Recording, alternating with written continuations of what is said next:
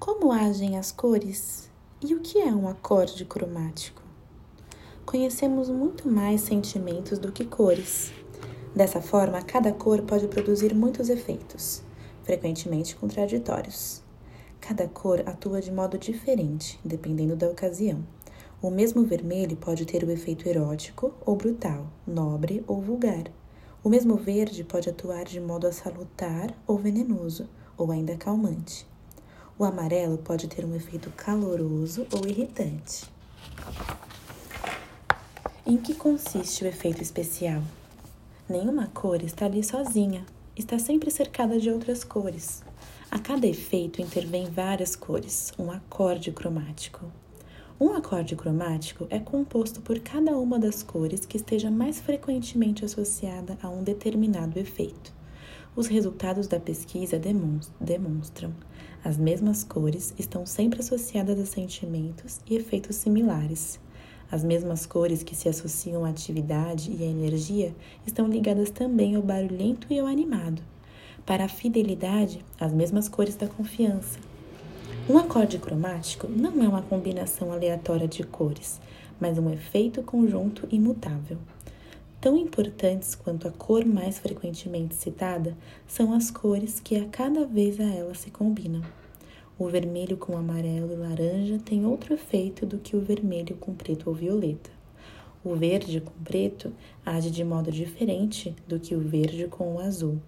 O acorde cromático determina o efeito da cor principal. Como o contexto determina a impressão obtida? Não existe cor destituída de significado.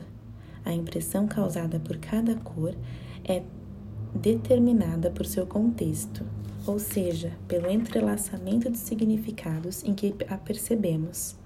A cor num traje será avaliada de modo diferente do que a cor num ambiente, num alimento ou na arte. O contexto é o critério que irá revelar se uma cor será percebida como agradável e correta ou errada e destituída de bom gosto. Aqui, cada cor será mostrada em toda a contextualização possível, como cor artística, na vestimenta, no design de produtos e de ambientes, como cor que desperta sentimentos positivos ou negativos. O que são as cores psicológicas? A cor é mais do que um fenômeno óptico, mais do que um instrumento técnico.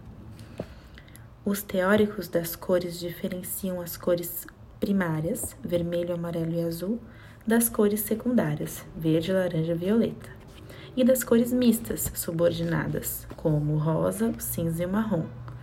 Não há unanimidade a respeito de o preto e o branco serem cores verdadeiras. Em geral, ignoram o ouro e o prata como cores, apesar de, na psicologia, cada uma dessas 13 cores ser autônoma, não podendo ser substituída por nenhuma outra. E todas são igualmente importantes. Do vermelho obtém-se o rosa, mas a impressão que ele causa é totalmente diferente. O cinza é composto de branco e de preto, mas o seu efeito não corresponde nem ao do branco e nem ao do preto. O laranja tem, tem parentesco com o marrom, mas seus efeitos são, no entanto, opostos. Este livro trata de todas essas 13 cores psicológicas, o que vai além do que todos os outros livros sobre cores já investigou até hoje. Para os que quiserem trabalhar com as impressões causadas pelas cores, as impressões psicológicas são essenciais para a compreensão dos resultados da pesquisa. Para cada conceito são citadas as cores que representam o tom cromático típico. Apesar de haver 13 cores à escolha, mais da metade das citações recaíram sobre duas ou três. Cada acorde cromático consiste de duas a cinco cores. O número de cores num acorde cromático é determinado também por valores experimentais. As cores que, de modo geral, são muito pouco citadas, como laranja e o prata, incluem-se como cores típicas, também em porcentagens menores. Todos os sentimentos e impressões aos quais certas cores foram associadas estão listados na página 299, 300 e 301.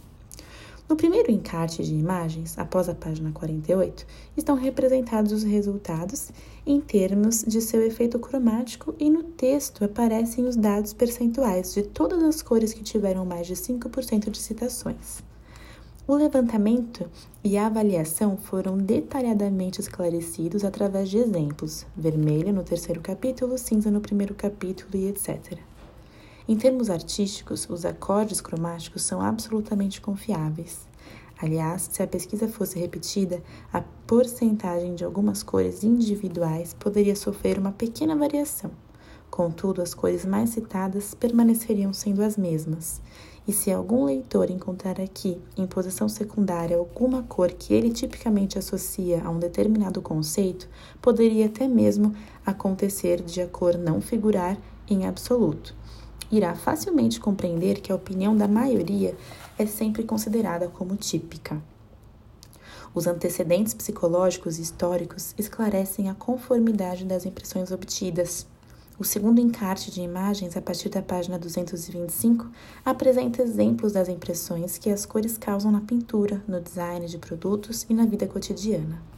Serão também explicadas, de maneira que todos compreendam, as teorias famosas como a teoria das cores de Goethe e análises de caráter feitas com base na psicologia profunda utilizando as cores. Serão analisados resultados mágicos da cromoterapia, como a cura pelas cores e a manipulação subliminar pelo uso das cores. Uma regra básica da psicologia da percepção: vemos sempre somente o que sabemos, os que vierem a ler este livro passarão a ver muito mais cores do que antes.